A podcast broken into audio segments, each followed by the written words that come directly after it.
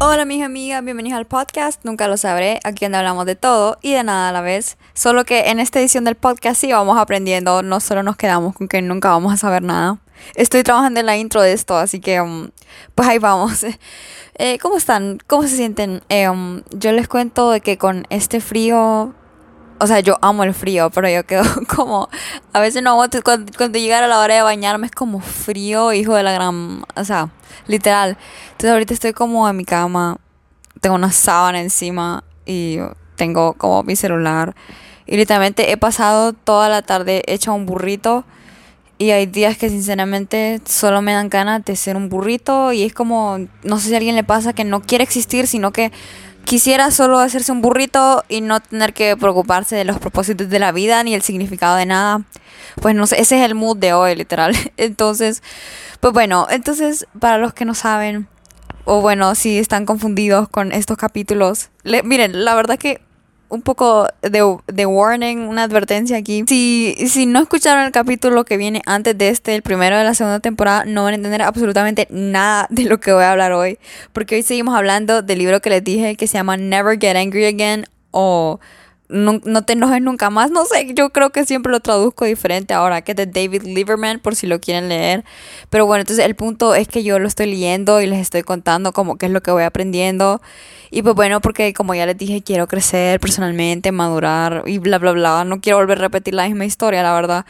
Entonces, pues sí, en eso estamos. Entonces hoy seguimos con la continuación. Hoy vamos a terminar parte 1 porque me di cuenta que si lo hacía como capítulo por capítulo, Em, iba a empezar, íbamos a terminar el 2022 y íbamos, íbamos a seguir con este libro, ¿verdad? Entonces hoy les voy a terminar de hablar de parte 1 y pues hablar de anécdotas, si es que se me ocurre alguna anécdota. Continuando, un poco de recap aquí, estábamos hablando el episodio pasado del ego y como si tenemos el ego, el ego grande, en realidad tenemos baja autoestima. Porque el ego lo que hace es querer protegerte y compensar tu baja autoestima por tratar de hacerlo todo sobre él, porque el amor que no te sentís vos misma en el interior o vos mismo, pues lo estás buscando del exterior y buscas como atención de los demás. O, y bueno, esa es la lógica detrás de tener el ego, ego grande y pésima autoestima, ¿verdad? Entonces, um, hoy aquí, aquí algo muy interesante, algo además que hasta aquí le puse literalmente el peligro, el peligro del ego grande. Miren lo que dice de que el ego crea una realidad falsa para protegerse. Es como un mecanismo de defensa, como la negación, ¿verdad? Como si estás en negación, tu ego va a crear una realidad falsa en la que no, simplemente eso no es, es mentira.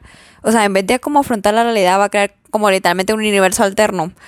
Entonces, pero hay un problema aquí, miren, porque la mente no es tonta. El ego puede crear una realidad falsa, pero vos, o sea, en lo más profundo de tu mente, vos sabés que te estás, simplemente te estás mintiendo a vos mismo, ¿me entendés? Entonces, antes de que el ego literalmente maquille la realidad, ocurre un proceso en el inconsciente. Pero, ok, aquí nos vamos a poner como en términos bien científicos. Espero no se me pierdan porque yo Em, pues eh, explicando nunca fue muy buena.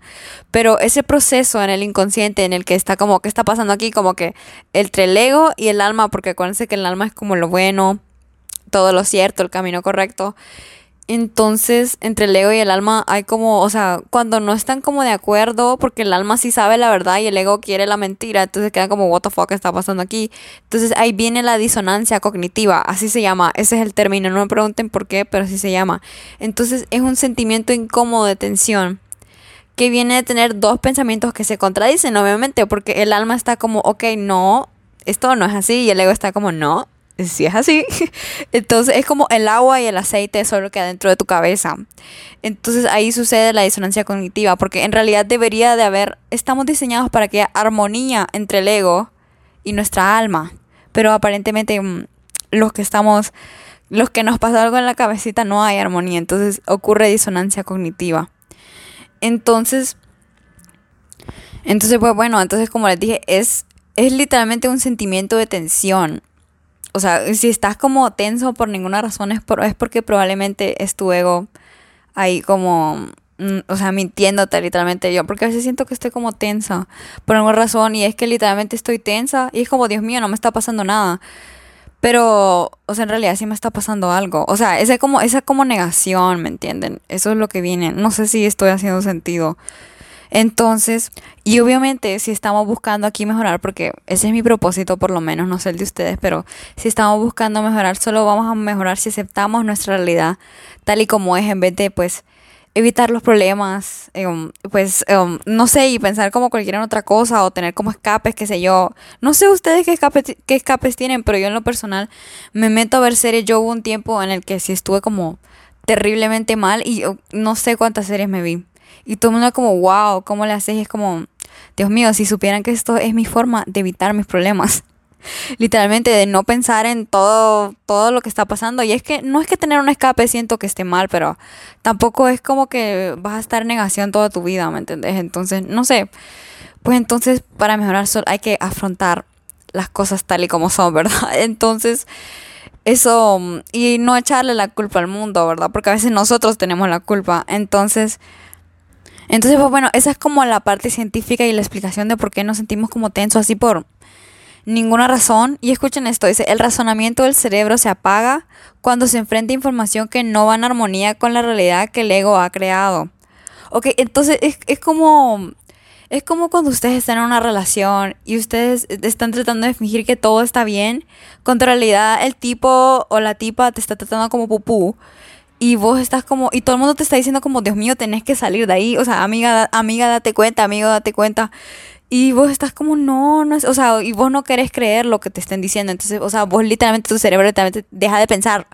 Deja de pensar porque, eh, o sea, decide apagarse cuando el ego decide como, no, mejor que se apague todo razonamiento, todo que implique usar mi lógica, porque no le choca que se enfrente la realidad contraria, entonces mejor dice, no, que se apague la mente, que se apague la mente. Entonces, o sea, literalmente es como que cuando, o sea, cuando tenés el ego grande, literalmente creo que sos más tonto.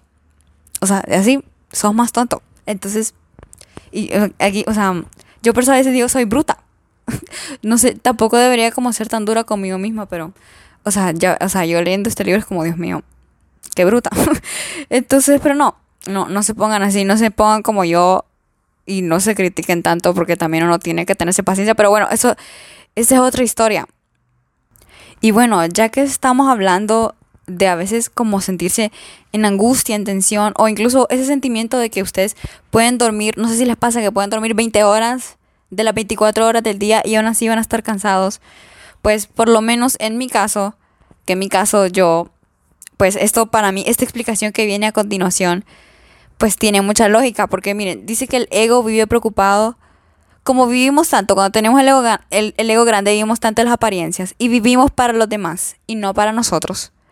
Pues entonces el ego se preocupa pues por mantener las apariencias, porque todo el mundo siempre se crea que en realidad somos como con esa máscara que decidimos ponernos, ¿verdad? Es como, no sé, como cuando hacen catfish con lo del COVID y usted ven el chavo ven el chavo guapo y dicen como, uy, Dios mío, qué guapo, pero se baja la mascarilla y es como, no, qué horror, y se arrepienten totalmente. Entonces así funciona con el ego. Nosotros creamos una máscara para nosotros, para el mundo. Entonces estamos angustia, vivimos en angustia de que no se nos caiga esa máscara y que nadie mire en realidad por todo lo que estamos pasando. Y o sea, obviamente no es que todo el mundo tiene que saber de nuestros problemas, pero tampoco tenemos por qué fingir que todo está perfecto cuando no lo está. ¿Me entienden? Como, o sea, tenemos derecho a ser vulnerables, ¿me entienden? Como seres humanos. Yo creo que aquí, sobre todo en nuestra cultura como latina, no sé, a mí me, o sea, a mí me han dicho como, ok, no, es que no te estanques, o sea, echar, él como dice, échale ganas, échale para adelante, o sea, no, o sea, pero es como, Dios mío, también uno tiene derecho a, o sea, como a no verse perfecto y, o sea, uno queda preocupado porque uno queda como, Dios mío, ¿y qué va a decir la gente? O sea, si se dan cuenta de tal y tal cosa sobre mí.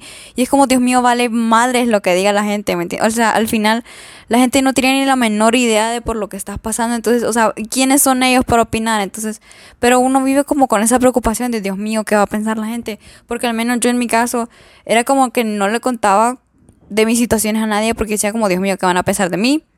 O qué van a pensar de como esa persona con la que estoy pasando el problema. Entonces Ay, porque la gente, o sea, los seres humanos, como creo que por default es imprudente y critica sin saber. Y yo me incluyo en eso. Entonces, o sea, es como tan complicado, pero entonces, Entonces por eso es que a veces, o sea, uno se cansa pues de vivir como con esa máscara, obviamente porque imagínense estar pretendiendo todo el día de que uno es alguien que no es, díganme si eso no va a cansar a cualquiera. Y, o sea, y tener que estar como literalmente fingiendo una personalidad solo porque, solo por mantener las apariencias, esa, la verdad es que eso tiene tanto sentido para mí. O sea, no es que yo digo como, ay, que yo era una hipócrita y que si solo andaba como con gente que me caía mal eh, pero que yo fingía que me caía bien, no, no me refiero en ese sentido, sino que esa máscara para mí, en mi caso, porque hay gente que puede hacer así, que por caer bien, o sea, hasta finge una fucking personalidad y cambia su tono de voz y toda la cosa solo por encajar en algún lado. Pero digamos, yo en mi caso me ponía la máscara de todo está bien, mi vida es perfecta, mírenme aquí, yo soy chistosa, yo hago reír, a, mí no me pasa nada, ¿me entiendes? Entonces esa era mi máscara en mi caso, no sé, ustedes si, tienen, si sienten que tienen una máscara, si saben que tienen una máscara, pues identifíquenla y quítensela y sepan, sepan que está bien, está bien no estar bien y también pues está bien ser ustedes mismos, o sea, no tienen que fingir nada porque al final, o sea, si piensan, o sea, no tiene sentido de que alguien te quiera por algo que no sos, porque en realidad no te quiere porque ese no sos vos entonces, no sé, pues, o sea, así es como lo veo yo y pues para mí es como la explicación más lógica. Y bueno, no sé si a ustedes les pasaba que son como altamente irritables o por lo menos yo, o sea, yo siento que he mejorado, pero yo antes era como altamente irritable, sobre todo quizás no como con mis compañeras, pero en mi casa con unas personas, o sea, o sea, como con una persona en específico que no es mi mamá, porque no, mi mamá para nada no es. es que no lo quiero decir en realidad. Miren, miren qué vulnerable estoy siendo con ustedes porque ese es uno de mis objetivos, ser vulnerable. Y por favor, o sea, digo como, o sea, solo no, no piensen nada sin saber, no asuman nada sin saber. Pero con esta persona, cualquier cosita que me decía, era como que a mí me tocaba tanto, o sea, no, hasta me podía decir, o sea, cosas como más mínimas, pero a mí me irritaba horrible, porque yo lo que buscaba, yo me moría por su aceptación, o sea, ustedes no tienen idea de cómo me moría yo porque esa persona me aceptara, que me, validara, me hiciera como que si yo de verdad le importaba, ¿me entienden? Entonces, eh, pues miren, ahí ya va mi señal de baja autoestima, que también, pues, es en parte la culpa de también como cosas que yo tengo de niña. Pero, o sea, esa necesidad que buscamos de aceptación y cuando vemos que alguien nos rechaza, aunque sea un poquito, o digamos, a mí en la escuela yo tenía como esta cosa que se llamaba preceptoría, entonces yo recibía como críticas de las, como de las maestras. Y entonces yo no podía aceptar ninguna crítica, ¿me entienden? Porque, o sea, mi autoestima era como tan frágil que yo decía, o sea, yo no podía aceptar ninguna crítica porque yo, con mi baja autoestima, yo no me moría por la aceptación de los demás, por ser apreciado, ¿me entienden? Y sobre todo, esa persona importante en mi vida no recibía como, lo, o sea, el buen trato que tenía que recibir. Entonces, pues, o sea, yo me sentía horrible, ¿me entiendes? Porque decía, Dios mío, no me acepta ni él y no me aceptan estas dichas maestras, ¿verdad? Y que, y que ni siquiera son nada mío, pero por eso uno es como tan sensible ante las críticas de los demás, por tan pequeñas que sean, porque uno se muere por ser aceptado, o sea, y como, eh, como que a uno le llenen eso que le falta por dentro. Pero bueno, es que, no sé, es bien complicado, la verdad. O sea, esa es la consecuencia de tener tan baja autoestima, pero por eso uno es como tan irrita, o sea, uno se perturba fácilmente por lo que los demás piensen de uno y hasta como las críticas más mínimas. Entonces, o sea, eso es como súper complicado. Y miren aquí como en cuestión del amor, porque esto también es falta de amor propio, porque aunque los demás te critiquen, si vos te amas a vos mismo, pues obviamente pues no te va a importar, pero cuando no te amas a vos mismo, no te puedo, o sea, y miren lo complicado que es esto. Y, o sea, yo en parte cuestiono esto como en cuestión a las relaciones, porque yo como, yo sí, amo, yo sí amo como a mi familia, a mis amigos, y a veces siento que no me amo a mí misma. Y eso, o sea, entonces, eh, según esto dice, si no nos amamos a nosotros mismos, no podemos dar amor y mucho menos recibirlo. Miren, la verdad es que yo identifico esto como, o sea, yo sí, yo sí siento que hay amor, pero como con gente que es mi familia. Y como con gente que yo llevo como muchos años como de conociendo. Pero miren esto, como en cuanto a relaciones, sobre todo si ustedes están acostumbrados a buscar lo tóxico, porque yo digo como, yo amo las red flags andantes, pero miren lo que, o sea, lo que significa esto, es que, miren, alejamos a las personas que nosotros mismos queremos en nuestra vida, porque no logramos entender ¿Cómo alguien podría querer a alguien tan despreciable como nosotros? Miren que tan, como que tan fucked up es esto. Que, um, no sé si a ustedes les pasa que, o sea, cuando les pega como la depre, miren, yo la verdad es que este no es el término correcto porque yo en realidad no creo que tenga como la depresión de verdad, pero ustedes me entienden a lo que me refiero con la depre, o sea, vos te alejas de todo, o sea, como hasta de la gente que te cae súper bien y que, o sea, que solo ha hecho cosas súper lindas por vos. Y la verdad es que yo todo este tiempo en pandemia, por lo menos de mis amigas, o sea, hasta hace poco yo estaba como literalmente escondida, ¿me entienden? Cuando es en realidad me pudieron haber ayudado y por la idea de que a mí no me gusta verme, verme vulnerable, ¿me entienden? Pero también al mismo tiempo es como esto, que es como, o sea, alejamos a la gente que nos quiere porque no entendemos cómo es que alguien nos puede querer. Entonces, es como, es bien difícil. Entonces, y por eso acercamos a gente que nos trata terrible, como les digo, como el tóxico, la tóxica, ¿verdad? Entonces, o sea, la gente que nos trata terrible nos parece lo lógico a nosotros porque así como nos tratan, es como nosotros creemos que merecemos que nos traten. ¿Me entienden? O sea, es, es que no sé, por eso es el tóxico. Por eso uno dice como, ay, que el tóxico tiene algo. Sí, sí tiene algo. Está reflejando como vos te sentís sobre vos misma o vos mismo. Entonces, o sea, no tiene nada, o sea, em, como, como diría en otras palabras, tenemos problemas psicológicos. Todo, aquí ocupamos todos mil años de terapia. Yo por lo menos siento que ocupo mil años de terapia. Pero bueno, entonces, miren, miren aquí lo que dice lo siguiente. Ok, otra característica con la que me he identificado yo es que yo soy demasiado controladora, por lo menos aquí en mi casa, y pobrecitos, quizás con mis amigas no, pero pobrecitos mis hermanos que son menores que yo, o sea, yo, mi más sentido pésame, pero me entienden que yo, o sea, uno a veces cuando es como demasiado controlador, escuchen esta psicología que es como inversa, uno está tratando de sentir el control que no tiene sobre uno mismo, y la verdad es que eso a mí me pasa porque por lo menos ahora siento que tengo más control. Pero antes siento que no tenía control sobre mis emociones, mi enojo y toda mi frustración. Entonces yo con lo que me la sacaba era sobre todo controlando a mi hermano menor. Pobrecito ese niño, la verdad. O sea, como yo tratando de sentir ese control que me falta sobre mí misma.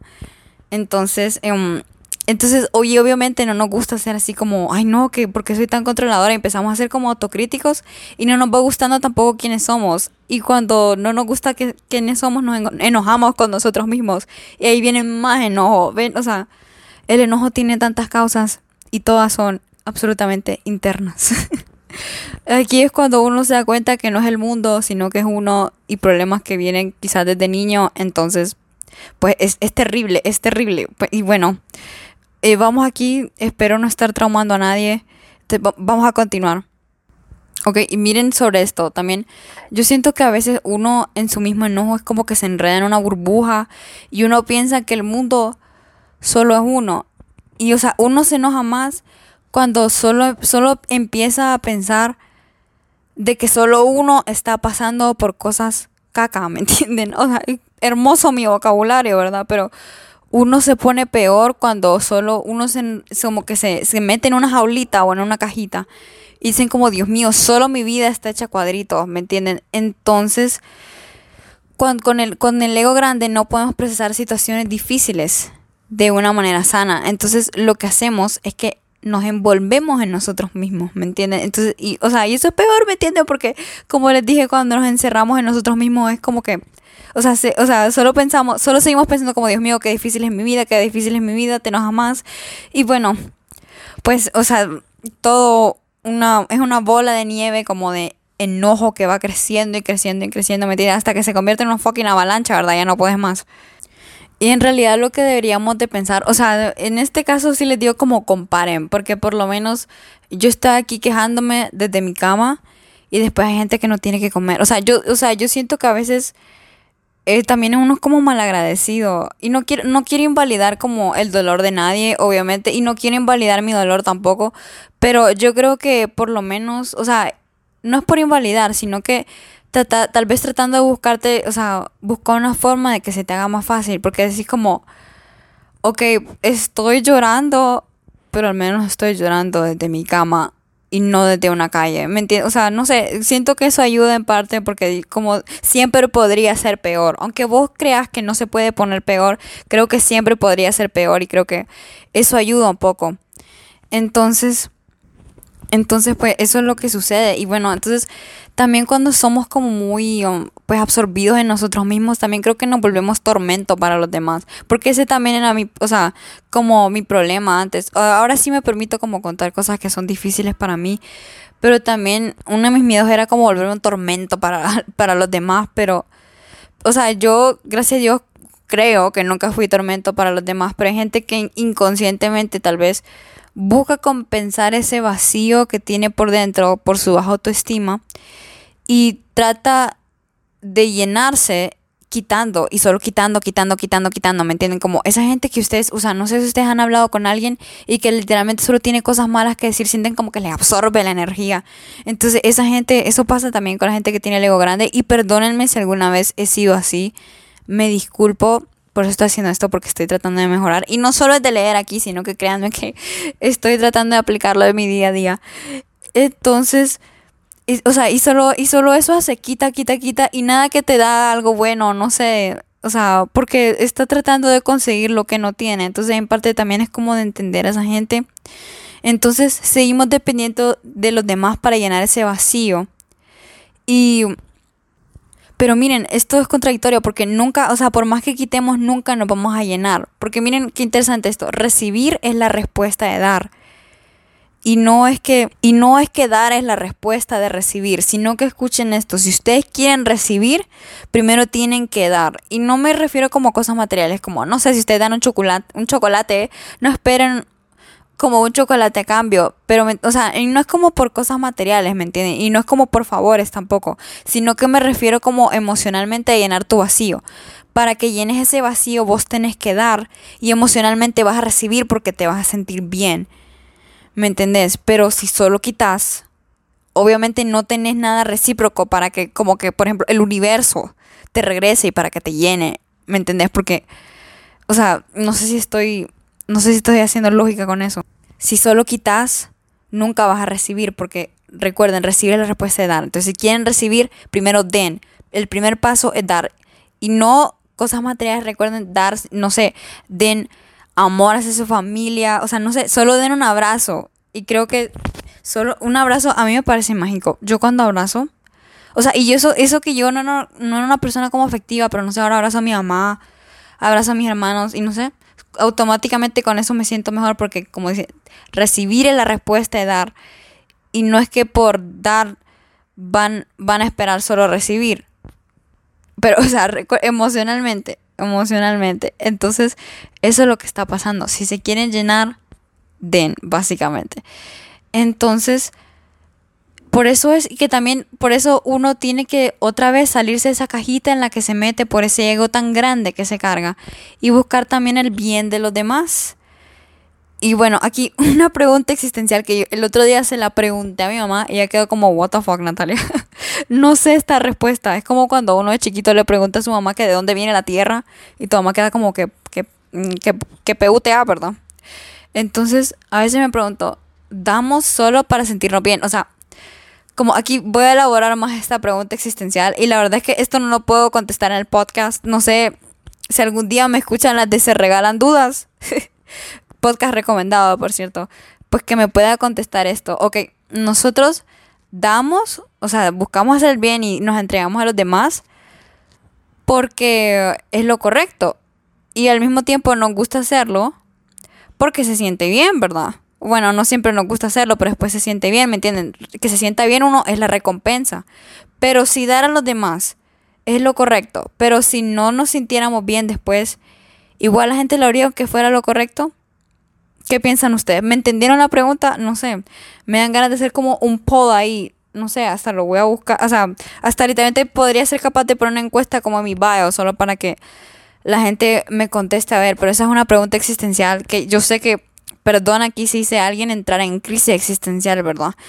Entonces, entonces pues, em, lo siento, pero ok, vamos a saltarnos de tema. Volviendo a lo de que no nos tenemos que encerrar en una cajita, pues también por eso es importante cultivar relaciones en las que nosotros podamos dar y que podamos recibir amor Y no solo, o sea, romántica, sino que como con su familia, con sus amigos, o sea, gente especial para ustedes que los escuchen y que ustedes los escuchen de regreso. O sea, esas relaciones recíprocas, porque uno así se va sintiendo bien también, ¿me entiendes? O sea, no se ahoguen en su propia burbuja o en su propio mar o en su propio, pues en este caso, charquito que se han creado, porque ese es su fin, literalmente, ese es su fin. Entonces, vamos a continuar. Bueno, ¿recuerdan cómo les dije que yo me sent antes eh, y pues tal vez un poquito ahora cuando alguien te critica pues te ofende enormemente aunque solo te digan como ay no sé peinate entonces y yo fingía que no me importaba me entienden pero esa parte como de mi escudo. Pero bueno ese solo soy yo.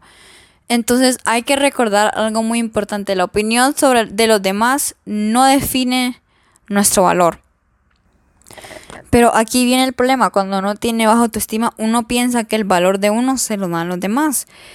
Entonces, es que y a uno, uno le irrita tan fácilmente, a uno le enoja tan fácilmente, de que a uno como que lo critiquen, porque uno automáticamente piensa como, Dios mío, esta persona me descubrió, descubrió que hay algo mal conmigo, descubrió que yo no merezco amor, descubrió todas mis fallas, o sea, todo producto de la baja autoestima y nos vamos creyendo de que sí, la verdad es que esta persona tiene razón, este maltrato que me está dando es literalmente porque lo merezco. Y esa es la falta de amor propio que nos tenemos, porque creemos que nos merecemos todo el pupú que nos dé alguien. Entonces, lo cierto es que el maltrato o el irrespeto que nos dé otra persona no tiene nada que ver con nosotros, sino que en vez, o sea, en vez de decir algo sobre nosotros, dice algo sobre la otra persona. Porque cuando siento que cuando alguien critica mucho a los demás, juzga a los demás, o sea, uno se ve que es una persona que no tiene nada mejor que hacer.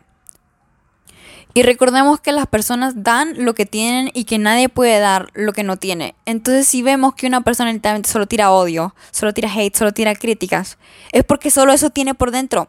Y así es como esa persona se siente por dentro. Imagínense una persona que solo critica. ¿Se imaginan si así critica a los demás, cómo se debe criticar a sí mismo? Imagínense qué tan pésima autoestima tiene esa persona también. Y ustedes cómo van a aceptar críticas de una persona que tiene pésima autoestima, ¿me entienden? Como, si por, o sea, acepten críticas constructivas, pero personas que por lo menos sean un ejemplo.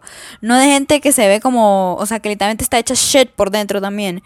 Entonces, eso es algo importante. O sea, cuando alguien solo trae amargura, es porque solo amargura tiene por dentro. Y, o sea, eso no tiene nada que ver con ustedes, ¿me entienden? Como, aquí lo importante es que no nos tomemos las cosas personales, porque obviamente cuando, o sea, cuando vivimos encerrados en la cajita, como les decía, todo nos lo tomamos personal, como, como les digo, vivimos solo en nuestro mundo y no pensamos que algo le está pasando a esa persona, ¿me entienden? Entonces todo es como un ataque directo a nosotros. Y así lo tomamos, pero lo importante aquí es no tomarse tanto las cosas personales, porque, o sea, como les digo, a veces no tiene nada que ver con nosotros, sino que simplemente esa persona o está teniendo un día pésimo o tiene problemas en su familia, en su casa, ¿me entienden? Como al final eso es pedo de esas personas, ¿me entienden? O sea, ustedes preocúpense por su vida. Y aquí voy a quote a lo de los, aquí anime buenísimo y sí miro anime. voy a salir, no es como salir del closet, pero antes yo, a mí me daba, siempre me daba curiosidad el anime, pero me daba como pena. Ahora me gusta y lo recomiendo. Pero bueno, si no es como su cosa, pues la verdad es que no importa. Y conste, no es que soy otaku porque solo he visto como cuatro animes, pero este sí está súper bueno, que se llama Seven Deadly Sins o Los Siete Pecados Capitales. Búsquenla, está Netflix. Literalmente mi mamá me vio el otro día viéndolo y quedó como, porque está viendo pichingos? Y yo como, sí, esto no, esto es más que un pichingo, por favor. pero bueno, voy a quote a los Seven Deadly Sins, específicamente a Meliodas, así se llama uno de los personajes, que dice, no importa lo que el otro piense de vos, lo que importa es lo que vos pensés del otro. Así, eso es lo que yo les digo, como cuando alguien los critique, mira, a menos que sea una crítica constructiva, porque uno también, como les digo, uno tiene que afrontar su realidad y que tiene que mejorar. Pero si es una persona que está hablando de ustedes y ni siquiera los conoce bien, o sea, no tiene nada que ver con ustedes.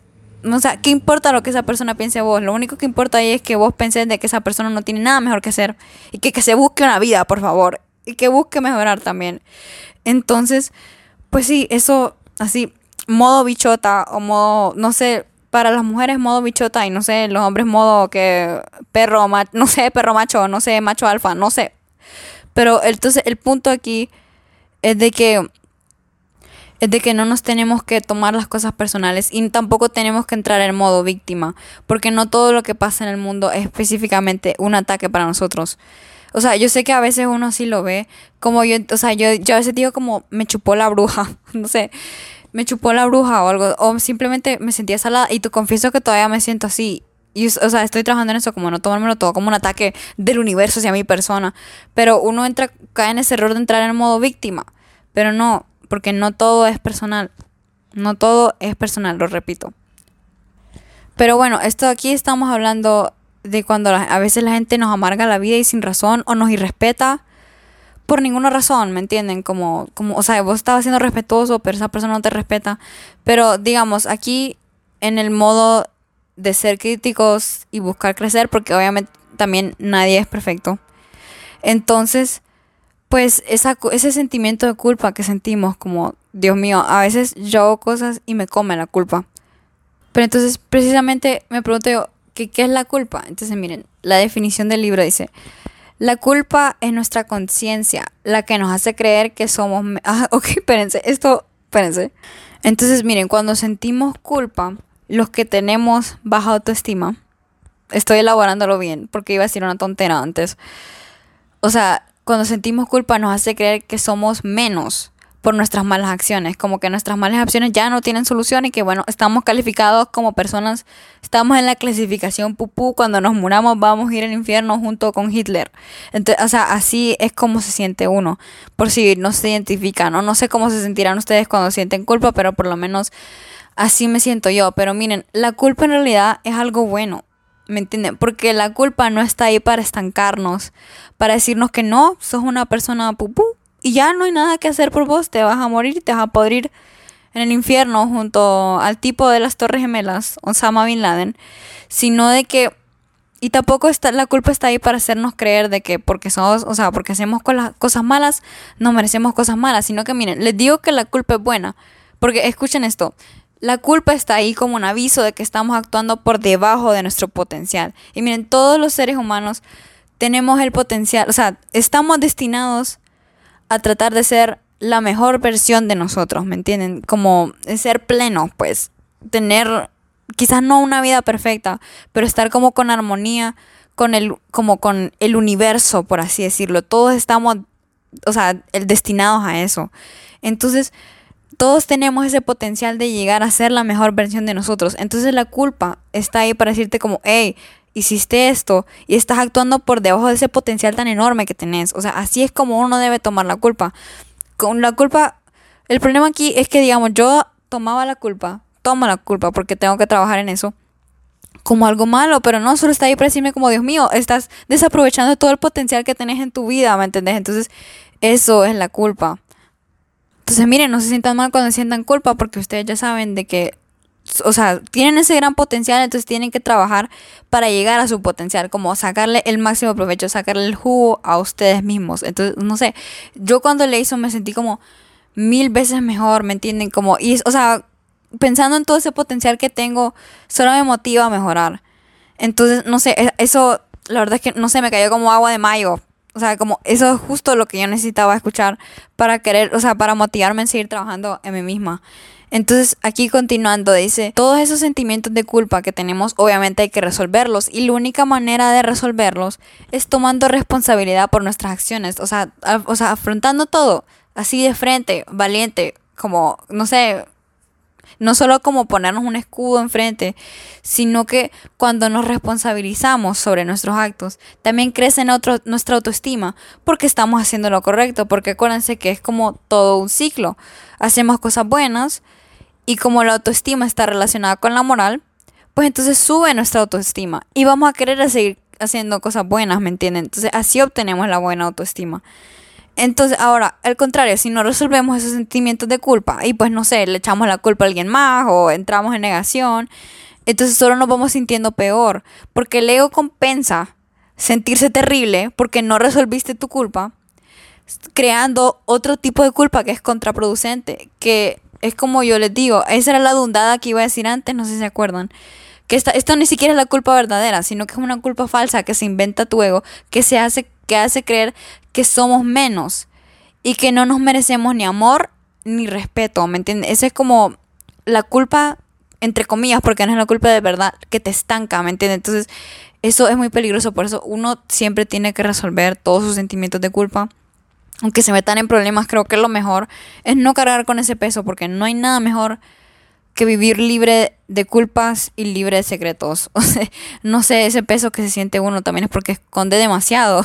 Entonces, en mi caso no era que escondía como, o sea, como cosas realmente malas, sino que como les digo, como contra el mundo, escondía cosas demasiado personales de mi vida que, pues bueno, que son complicadas de, de como de, o sea, complicadas de explicar. Entonces, entonces pues sí, ese sentimiento de culpa falsa pues nos hace sentir de que no merecemos cosas buenas. Entonces, miren, al, ¿se acuerdan como les dije que al ego le gusta estar en lo correcto? El ego busca constantemente pruebas que le confirmen que no merece esas cosas buenas. Entonces, cualquier cosa, por más mínima que sea, que nos afecte de manera negativa, cualquier cosita que, que nos pase, como cualquier cosita mala, es como, ah, el ego dice como, sí, miren, estoy en lo correcto, aquí está mi confirmación de que no me merezco absolutamente nada bueno porque soy una persona terrible. ¿Me entiendes? Entonces, obviamente, y eso nos provoca enojo, pues, porque obviamente cuando pensamos que las cosas solo nos pasan de manera personal, pues obviamente nos vamos a enojar más.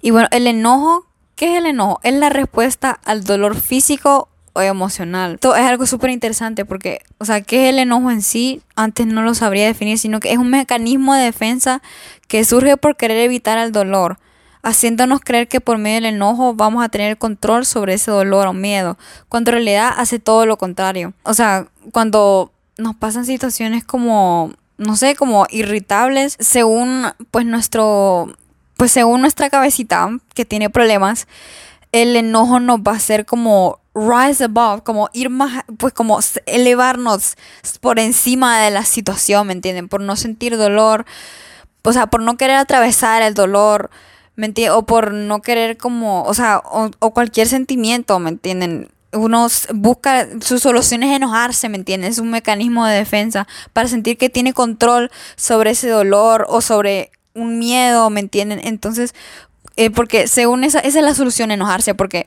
supuestamente uno cuando se enoja, supuestamente es que, ay, que todo el mundo me tiene miedo y que se, o sea, ¿me no, en realidad todo lo que haces cuando te enojas es que perdés, en, en realidad de, tener el control sobre tus sentimientos, sobre tu miedo, sobre, o sea, cualquier situación, lo que haces es lo contrario, porque cuando te enojas, te calentas la cabeza y uno cuando está enojado, la verdad es que no piensa como es. Uno dice cosas que en realidad, pues no piensa o actúa, o sea, y yo, yo digamos, yo antes voy a, o sea, yo sé que tal vez a alguien le va a dar miedo aquí, pero yo expresaba mi enojo como con los golpes. Quizás no como, en, como, con, como con mis amigos o algo, pero en mi casa yo me agarraba como a pales con mis hermanos. como con mi hermano específicamente. Miren, aquí estoy soltando la sopa, ¿verdad? Si algún día mi hermano escucha eso, es como, lo siento, nada de esto tuvo que ver con vos. Entonces, no sé, uno suelta como, uno se enoja y uno, o sea, uno ya ni siquiera es uno, sino que no sé, uno se vuelve otra persona, literalmente es como Hulk. Entonces, o sea, ese no es el verdadero control. Enojarse no, o sea, enojarse y empezar a gritar para que todo el mundo te escuche, eso no es tener control. Obviamente, entonces dice, el verdadero control se da cuando nos ponemos por encima de esa respuesta de enojo. Ahí es cuando tenemos control de verdad. Cuando en vez de tener enojo, pues entonces nosotros, en vez de dejar que el enojo nos controle a nosotros, nosotros lo controlamos a él. Entonces, entonces ahí es cuando tenemos el verdadero control. No cuando nos enojamos, sino cuando nosotros controlamos el querer enojarnos. No sé si hice sentido ahorita. Y bueno, cuando logremos reconocer de que no todo es absolutamente una amenaza y que en realidad uno a veces hace las cosas más graves de lo que son. O sea, porque uno, eso es lo que pasa con uno. O sea, cuando uno vive dependiendo de cómo esté el mundo, entonces uno todo, cualquier cosa, pues puede ser una potencial amenaza, pero uno tiene como que bajar la guardia, ¿me entienden? Como no todo merece que uno se enoje, no todo es como que se acaba el mundo, Dios mío, es el apocalipsis. Entonces uno, o sea, uno cuando viene ese estado de amenaza, pues la verdad es que, Dios mío, es que usted, o sea, me imagino que, o sea, que es que como cualquier cosita haya sentido de peligro, entonces cuando logremos aprender de que no todo es una amenaza, ¿Me entiendes? Entonces nos volvemos a seguir seguros en nosotros mismos y en nuestro ambiente. Y que en realidad el mundo no está en nuestra contra, sino que el mundo es de uno y es como esa canción que dice como la vida es una película y yo soy, yo soy el director, ¿me entienden? Como, y es cierto que a veces uno no puede tomar control sobre lo que le pasa, pero sí puede tomar el control sobre cómo reacciona ante, las cosas ante las cosas que le pasan. Entonces, eso es, ese es el verdadero control. Entonces, bueno, esto aquí ya terminamos con parte 1 del libro. Yo sé que queda como un poco inconcluso, pero sí, o sea, por lo menos aquí hablamos de todo, eh, cosas científicas, psicología, les conté un poco de mí.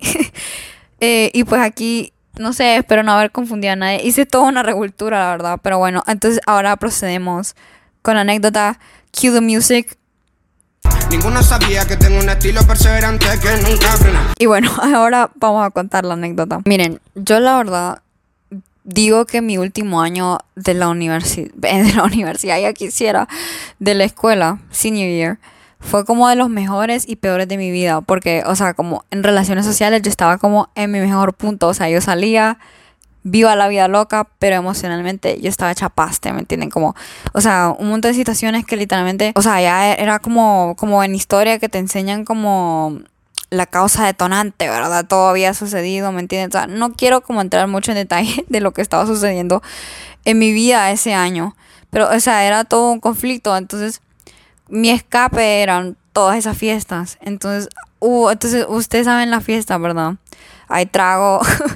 y bueno, uno como que se pasa a veces, pero yo en como en esa última que fui, que fue en diciembre, que en esa hasta me cacharon, porque es que ya, era demasiado, ¿me entienden? Como, um, pues entonces, o sea, ese sentimiento de que me habían cachado fue lo peor del mundo, ¿me entiendes? O sea, y sobre todo porque yo estaba tratando de ponerme misma como en un pedestal de que, o sea, que en realidad no me importaba todo lo que me estaba sucediendo. Entonces mis escapes eran esas fiestas. Entonces, o sea, ya cuando, o sea, ya cuando vi yo que, o sea, o sea, ya cuando vi yo que literalmente mi mamá me había regañado o sea, y porque me lo merecía de verdad, ¿me entienden? o sea, yo dije como caí bajo, ¿me entienden? Entonces ya relacionándolo como con la culpa de la que estábamos hablando. Y que, bueno, en este caso en realidad no sería la culpa como la verdadera. Pero, o sea, yo lo veía porque recuerdo, o sea, yo tenía baja autoestima, pero lo, lo ocultaba. Bueno, sigo teniendo baja autoestima, pero he mejorado. O sea, de un 0% tal vez estamos en un 20 ahorita. Entonces, eh, pues o sea, yo ahí, o sea, la culpa me comía, ¿me entienden? Como decía, como Dios mío, todo este año la verdad es que ha sido como un, un despelote, literalmente. Entonces yo estaba, o sea, y como tenía baja autoestima, mi culpa no era como la culpa, la correcta, ¿verdad? La saludable. Y, o sea, y me decía como, Dios mío, Natalia, sos un, o sea, sos un ser humano que, o sea, terrible, vos no mereces nada bueno y todo esto que te pasó este año es porque en serio te lo mereces y porque sos mala persona. Y o sea, en realidad, o sea, yo me lo tomé así, pero en realidad lo que me decía, o sea, lo que me estaba diciendo, como les dije, que la culpa es como un aviso de que vos estás cayendo abajo de tu potencial, es como, y o sea, la culpa en realidad lo que me estaba tratando de decir como Natalia, vos no puedes seguir así, pero por lo menos la culpa me estaba tratando de decir como, Natalia, tu destino no es estar desahogando tus penas en fiestas. O, o, sea, así como loqueando, ¿me entiendes? O sea, yo la pasaba bien, pero eso era como una, una felicidad falsa, ¿me entienden? Porque en realidad nada en mi vida estaba bien. entonces, eh, pues no sé, la culpa era diciendo como Natalia, vos sos mucho mejor que solo estar pasando, pues, en fiestas como un escape. O sea, no estoy diciendo que tenga algo malo, algo de malo ir a fiestas. Pero en mi caso, como yo las estaba usando era de manera incorrecta, ¿me entienden? O sea, o sea, me estaba diciendo como, vos no puedes seguir así, Natalia. Pero yo me, o sea, como yo tenía bajo autoestima, pues la culpa me la tomé como que, o sea, como que, como que ya así era yo y que no podía, como que no podía mejorar, o sea, que yo me sentía así porque era como me merecía sentir. Entonces, pues bueno, y eso la verdad es que eh, fue como y, o sea, y, evité como ese sentimiento después como empezando 2020. Pero bueno, es que eso es todo, es como toda una historia aparte, pero bueno, así me sentía, pero, o sea, o sea, es como eso de reconocer de que uno se merece, sí se merece cosas buenas. O sea, uno no tiene por qué creerse. O sea, las malas acciones no significan, los errores no te condenan como persona. ¿Me O sea, aquí lo importante es admirable cualquier persona que pudo haber cometido el peor error del mundo, pero aquella que admite comete errores y que trabaja por corregirlos. a, que cualquier persona que que nunca ha cometido errores en su vida.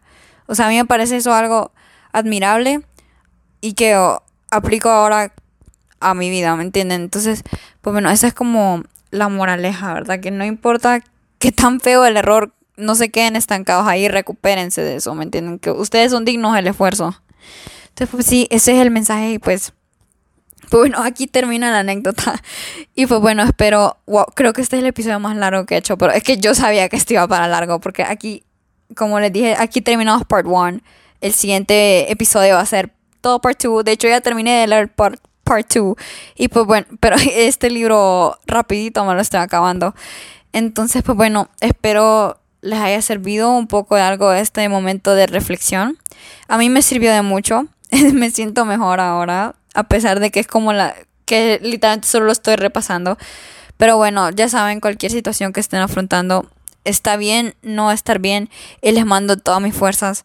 Y pues solo decirles que ustedes son dignos pues de amor y de que les pasen cosas buenas. Así que pues les mando un beso, un abrazo, los quiero mucho y nos vemos hasta el próximo episodio. Bye.